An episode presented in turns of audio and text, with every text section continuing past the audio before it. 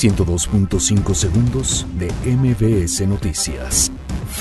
La Fiscalía General de la República detiene a El Tortas y a El Jamón, líderes criminales en la Ciudad de México. La Secretaría de Hacienda y Crédito Público afirma que en caso Emilio Lozoya hay elementos para hablar de corrupción.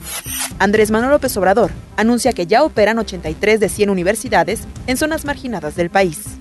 Ricardo Agüet presenta solicitud de licencia en el Senado para asumir la dirección de aduanas.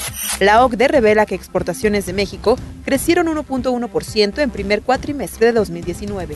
Desempleo bajó a 3.5% durante abril de 2019, informa el INEGI. Enfrentamientos entre pandillas en cárceles de Brasil dejan al menos 40 muertos. Este viernes inicia la Feria de las Culturas Amigas en el bosque de Chapultepec.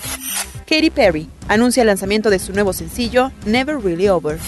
Héctor Herrera será presentado con el Atlético de Madrid el próximo 5 de junio. 102.5 segundos de MBS Noticias.